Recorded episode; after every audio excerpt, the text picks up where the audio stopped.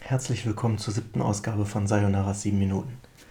Erst gestern habe ich euch ähm, ja, die sechste Ausgabe nach gut einem Monat Pause präsentiert und jetzt äh, einen Tag später folgt also bereits die nächste Ausgabe. Es kann sogar manchmal sein, habe ich mir zumindest für die Zukunft vorgenommen, dass ich innerhalb eines Tages mehrere Episoden veröffentlichen werde. Das hängt auch immer davon ab, wie viel Gesprächsbedarf ich sozusagen habe. An dieser Stelle möchte ich euch erst einmal erzählen, wie ich überhaupt auf das Thema gekommen bin. Auf vermutlich das einzige Thema dieser Sendung. Im vergangenen Monat lief auf YouTube äh, eine Aktion von diversen ähm, Retro-YouTubern, die unter dem Hashtag DOSSember äh, gewisse Videos veröffentlicht haben, die sich im weitesten Sinne mit dem Betriebssystem MS-DOS äh, beschäftigt haben. Es gab welche, die haben einfach nur irgendwelche alten DOS-Spiele gespielt. Es gab welche, die haben ja, alte DOS-Computer auseinandergenommen, wieder zusammengebaut und, und, und. Und äh, in dem Kontext habe ich ein Video gefunden, das ähm, das Betriebssystem Next Step behandelt. Für diejenigen unter euch, die äh, ja, Apple jetzt gar nicht so lange beobachten, sei äh, an dieser Stelle erklärt, dass Steve Jobs damals, als er bei Apple gekündigt wurde, die ähm, Firma Next gegründet hat und äh, dann seine Idee eines Computers weiterverfolgt hat. Und in dem Zusammenhang wurde halt auch ein Betriebssystem entwickelt, das hieß Next Step.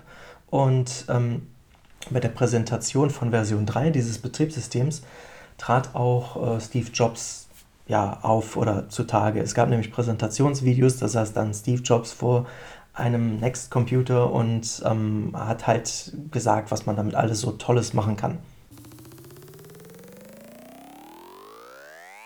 Und nun sieht man also Tim, nicht Tim Cook, nun sieht man also Steve Jobs vor dem Computer sitzen und erklären, was Next Step 3 alles so Tolles kann. Und in, in diesem einen Moment äh, führt er eine Version von MS-DOS im Fenster in Next Step aus. Das Ganze wird mittels Virtualisierung realisiert.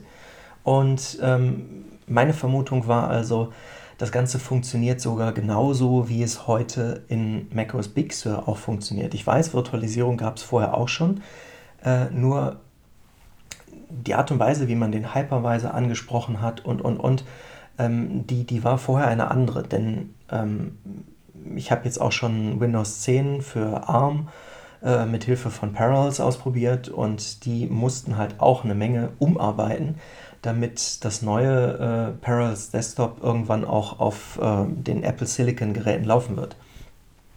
Ich habe leider viel zu wenig technischen Background in dieser Angelegenheit, wüsste auch gar nicht, wo ich jetzt recherchieren müsste, um nachzuverfolgen, ja, stimmt jetzt mein Gedanke oder nicht. Nur ich habe das Gefühl, dass äh, die Art und Weise, wie Apple mit Virtualisierung jetzt in macOS Big Sur umgeht, tatsächlich wieder mehr oder noch mehr auf das zurückgeht, was Steve Jobs damals mit Next Step vorhatte oder gemacht hat. Natürlich haben sie dran rumgeschraubt und gebastelt und das Ganze irgendwie ausgearbeitet, ja. Aber ich habe tatsächlich so ein Bauchgefühl, dass wir heute wieder näher an dem dran sind, was Steve Jobs damals mit Next Step vorhatte. Ich werde euch in jedem Fall äh, im passenden Artikel auf MacNotes das Video auch einbinden und vielleicht gibt es ja einige unter euch, die sich mit Virtualisierung im Besonderen oder auch mit äh, ja, den Betriebssystemen generell so weit auskennen, dass ihr mir Anhaltspunkte liefern könnt äh, und ich dann eine weitere Recherche anstreben kann, um meine, ja, mein Bauchgefühl nachzugehen und festzustellen, ob ich recht habe oder nicht. Denn eigentlich war es jetzt in den letzten Jahren so, ähm, wenn irgendein neues Produkt rauskam, hat man immer davon gesprochen, ist das schon etwas, was Tim Cook äh, ja, sich ausgedacht hat oder geht das noch auf irgendwas zurück, was äh, schon Steve Jobs sich damals ausgedacht hat.